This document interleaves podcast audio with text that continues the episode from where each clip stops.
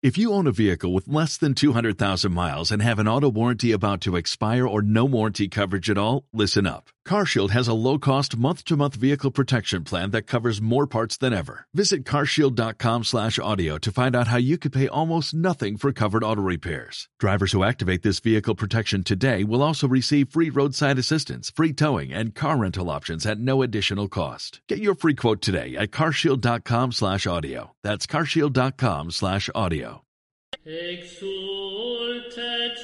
Angelica turba celorum. En aquel tiempo se apareció Jesús a los once y les dijo, Id al mundo entero y proclamad el Evangelio a toda la creación. El que crea y se bautice se salvará. El que se resista a creer será condenado. A los que crean les acompañarán estos signos. Echarán demonios en mi nombre, hablarán lenguas nuevas, cogerán serpientes en sus manos y si beben un veneno mortal no les hará daño. Impondrán las manos a los enfermos y quedarán sanos. Después de hablarles el Señor Jesús subió al cielo y se sentó a la derecha de Dios. Ellos se fueron a pregonar el Evangelio por todas partes y el Señor cooperaba confirmando la palabra con las señales que los acompañaban. Palabra del Señor.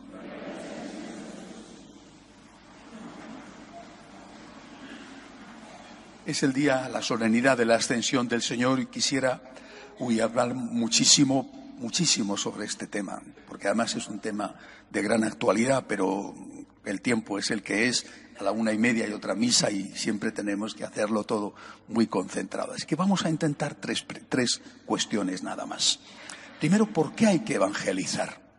Es el día en el que Jesús, como habéis escuchado el Evangelio, manda a los apóstoles a predicar, a evangelizar y a ir hasta los confines de la tierra.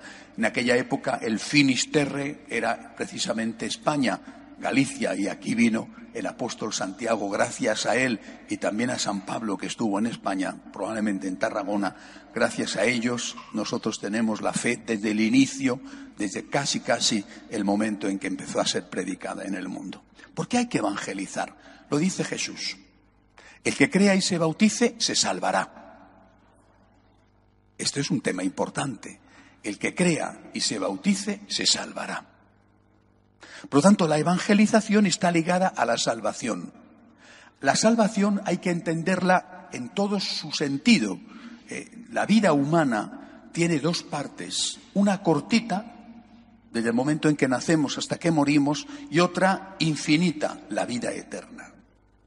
Si nosotros pensamos que la vida humana es solamente este tramo, bueno, pero es que la vida humana empieza y no acaba. Y esto es así para justos y pecadores. No acaba nunca. Vida eterna. Por lo tanto, la salvación está ligada a la evangelización porque el que crea y se bautice se salvará. Pero se salvará aquí también. La felicidad. El encuentro con el Señor nos da, y podemos decirlo, porque cada uno de nosotros es testigo, el encuentro con el Señor nos da compañía, un creyente nunca está solo. Un creyente siempre está con alguien, con Dios. El ateo puede estar rodeado de seres queridos o no. Oye, que de todo hay, ¿verdad? Pero delante de sus problemas y delante de sus alegrías, está solo. No tiene más fuerza que la suya. Recuerdo hace muchos años, cuando empezaba a trabajar en ABC, hice una serie de entrevistas a personajes entonces famosos, hoy ya la mayoría fallecidos. Y, recuerdo la entrevista que hice a un humorista de entonces, había dos que hacían pareja tipicol, lo recordaréis seguramente, bueno. Eh, eh, eh, si yo no recuerdo mal, Tip era el pequeñito y Cole era el alto, geniales. Y Tip, recuerdo entrevistándole, me dijo, ustedes los creyentes piensan que nosotros los ateos, Tip era ateo, Cole era católico, de aquella manera, pero católico. Que ustedes los, los creyentes piensan que nosotros los ateos echamos mucho en falta a Dios cuando nos van mal las cosas. Y yo le puedo decir que cuando más echo en falta creer en alguien es cuando me van bien, porque no tengo a nadie a cual darle las gracias. El creyente nunca está solo, ni en lo bueno ni en lo malo. En lo bueno no solo das gracias, sino que te baja un poquito el humo, ¿eh? que no es mérito tuyo. Cuidado, no te lo creas tanto. No te emborraches de éxito. ¿eh? Humíllate un poquito porque si no te vas a pegar un golpe. Y cuando estás mal, que pasa muchas veces por muchos motivos, porque aunque te vayan bien las cosas, nunca te van todas bien, ¿eh? y tendemos a fijarnos en lo que no va bien, cuando estás mal, esa compañía de Jesús te levanta, te sostiene, te anima. Sin Cristo, y somos testigos de esto, ¿verdad? Nuestra vida sería diferente y sería desde luego muchísimo peor. Eso lo que significa la compañía. Y luego viene la esperanza. Hay vida eterna. Hay vida eterna. Para mí, para los míos, no voy a morir. Y los míos no han muerto. Es un hasta luego. Nunca es un adiós. Es un hasta luego. Lo dice San Pablo en la primera carta a los tesalonicenses. No queremos que ignoréis la suerte de los difuntos, para que no os aflijáis como los hombres sin esperanza. No dice para que no os aflijáis. ¿Cómo no vamos a afligirnos ante la muerte de un ser querido o ante la proximidad de nuestra muerte? Para que no os aflijáis como los hombres sin esperanza. Por lo tanto, la fe, la fe en Cristo Salvador y Redentor, la fe nos salva aquí y allí. Aquí no estamos solos, tenemos esperanza, tenemos luz, tenemos una moral, tenemos compañía, tenemos la certeza de que hay un Dios que nos perdona. Y luego allí la vida eterna, que no es poco. ¿Quieres darle a alguien el mejor regalo que puedas darle? Ayúdale a encontrarse con Cristo. Naturalmente, tú no puedes forzarle, no puedes obligarle, no puedes... Ayúdale, ayúdale a encontrarse con Cristo. Y esto empezando por los de tu familia. Muchas veces los papás estáis preocupados de que crezcan sanos, fuertes, guapos, inteligentes, brillantes, que triunfen. ¿Y el alma? ¿Y el alma? ¿De qué le sirve al hombre ganar el mundo entero si pierde su alma? ¿Le va a dar la felicidad el dinero del banco? ¿Le va a dar la felicidad incluso a veces unos afectos que después terminan por pasar? Solo Dios nos da la plenitud que estamos buscando. Por tanto, primera pregunta, ¿por qué hay que evangelizar? El que crea y se bautice se salvará. La evangelización ayuda a ofrecer al otro la oportunidad de que se salve en la tierra con la felicidad y en el cielo.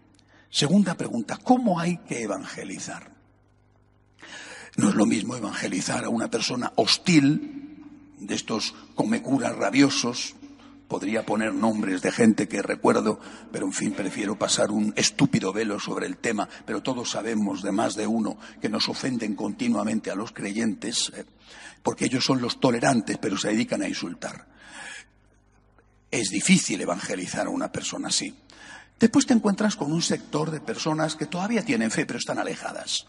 Normalmente se han alejado porque es más cómodo, pero a veces también porque han tenido un encontronazo con alguien de la iglesia que no tuvo un buen día o, eh, que no podía darle lo que ellos querían. Y entonces eso ha sido una excusa. En fin, están alejados pero tienen fe.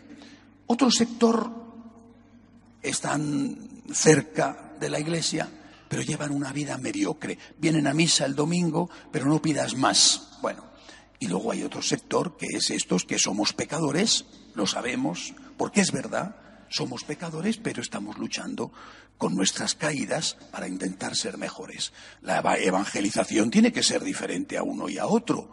No puedes ir lo mismo a decir lo mismo al que no tiene fe y es agresivo y hostil y es un come curas y, pinta en las fachadas de las iglesias eso de la iglesia que más ilumina es la que arde, ¿eh? que a la persona que viene a misa diaria y es consciente de que necesita ser evangelizada también. Pero hay cuatro, cuatro cosas que para cualquiera de estos casos podemos y debemos hacer. Primero, en este orden, primero, oración. Muchas veces pensamos que hay que hablar de Dios a quien sea, al hijo, al compañero de trabajo, al enemigo. Lo primero que hay que hacer es hablarle a Dios de Él. Oración. En este orden, oración.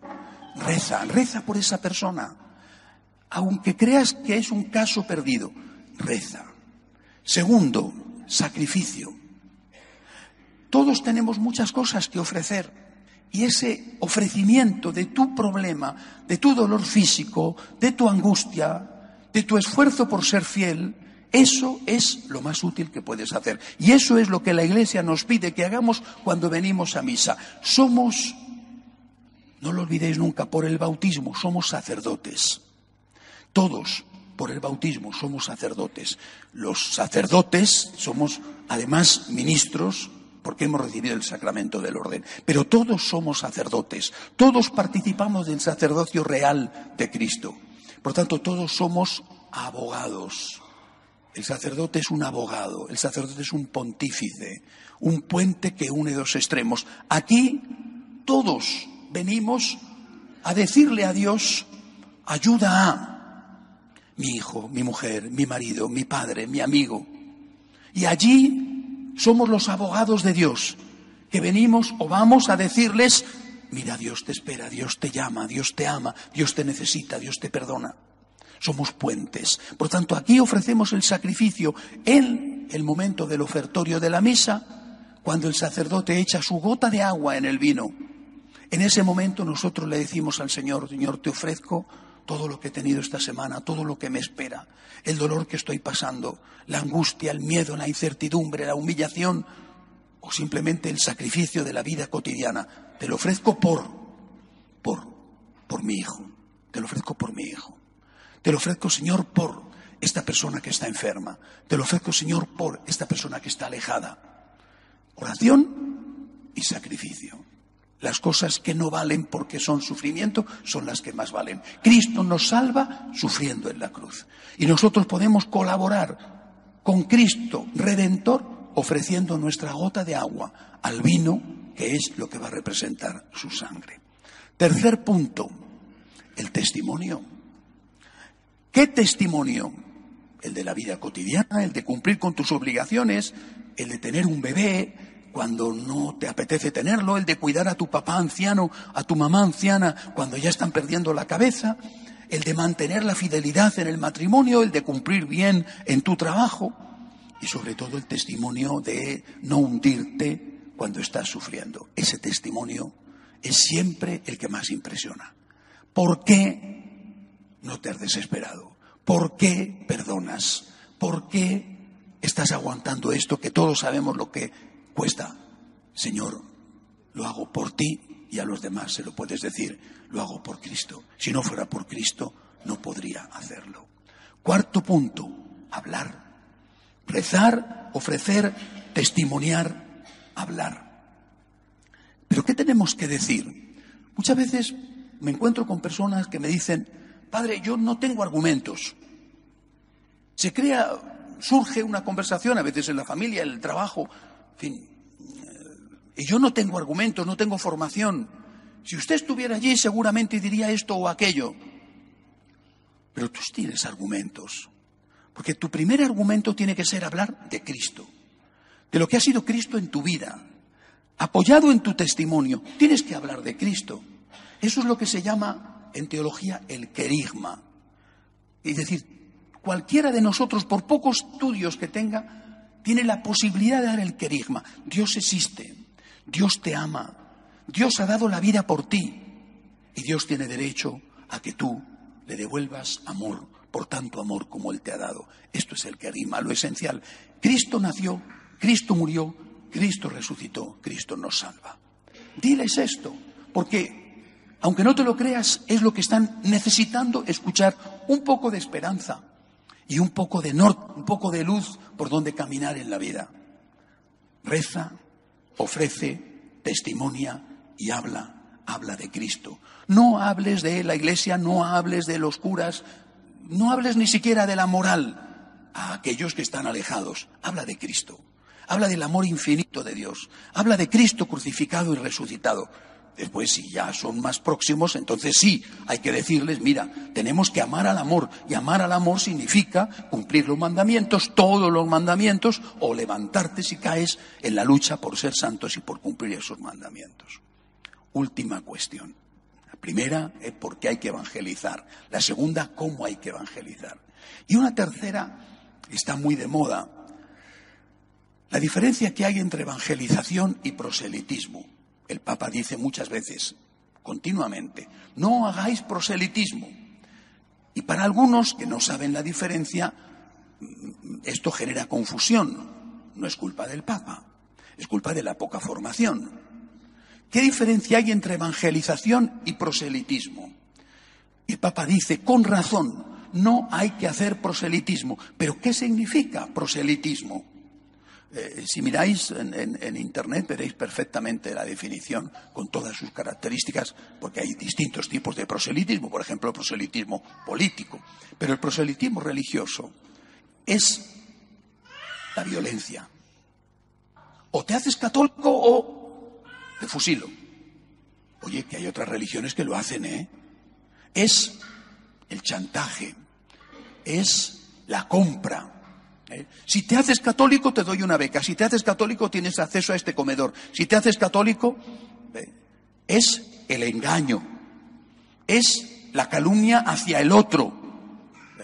Es decir, es todo aquello que no es lo que os he dicho antes. El testimonio, la argumentación limpia y sana de nuestra fe. Cristo es nuestro Salvador. Ha nacido, ha muerto, ha resucitado, el cielo existe. Te perdona tus pecados. Vivir con Él te llena la vida de alegría. Eso no es proselitismo. Proselitismo es miedo, coacción, chantaje, compra eso es lo que no tenemos que hacer. Eh, lo que no tenemos que hacer es decirle a la gente, aparte que no lo hacemos nunca, sinceramente, yo no sé si esto se ha hecho otras veces, pero yo creo que hoy en día, ni en los lugares de nueva evangelización, ni desde luego entre nosotros, como bien sabéis, se puede hacer proselitismo. Vas a hacer de tú en tu empresa un obrero. Eh, si no vienes, eh, eh, si no vas a misa el domingo, te despido. Vamos, y se nos pasa por la cabeza ahí de aquel que lo intentará hacer, porque va inmediatamente a los tribunales y posiblemente a la cárcel. Pero yo he visto, por ejemplo, en, Guatemala, en la misión que tenemos con los indígenas, cómo hay empresarios de un determinado país asiático, tienen allí muchas maquilas, centros de manufactura, que obligan a sus empleados católicos a ir a charlas de los pastores protestantes y si no van a esas charlas les despiden. Eso es proselitismo. Eso es lo que no tenemos que hacer. Por cierto, las sectas lo hacen con mucha frecuencia. Nosotros no debemos hacerlo, pero sí debemos evangelizar, presentar nuestra fe a todos, no solamente al ateo o al católico alejado, también al de las otras religiones, presentar nuestra fe. No obligar, pero sí presentar. Si esto no lo hubieran hecho los primeros evangelizadores, ¿cómo habría llegado la fe hasta nosotros? Cuando llegó Santiago, cuando llegó San Pablo y cuando llegaron los siguientes a España. Aquí la gente tenía su fe, los íberos, los celtas, los celtíberos y por supuesto los romanos tenían su fe, tenían sus dioses. San Pablo predicaba a gente creyente. El hecho de que eran eh, eh, paganos no significaba que eran ateos. Creían en Júpiter o creían en Venus o creían en 50 a la vez. Les ofrecía, les predicaba, les mostraba, no les obligaba, ni podía ni quería. Cuando San Francisco Javier, por ejemplo, iba predicando en Asia y llegó hasta Japón predicando, tenían su fe, el sintoísmo, el budismo, no les obligaba, les invitaba, les ofrecía, les mostraba. Esto es lo que nosotros tenemos que hacer, sin miedo, sin vergüenza. También tenemos que hacerlo corriendo los riesgos, sin imposición, sin coacción, pero corriendo el riesgo de que se rían de ti, de que te digan, como le dijeron a San Pablo cuando habló de la resurrección en Atenas, de esto ya te oiremos hablar otro día.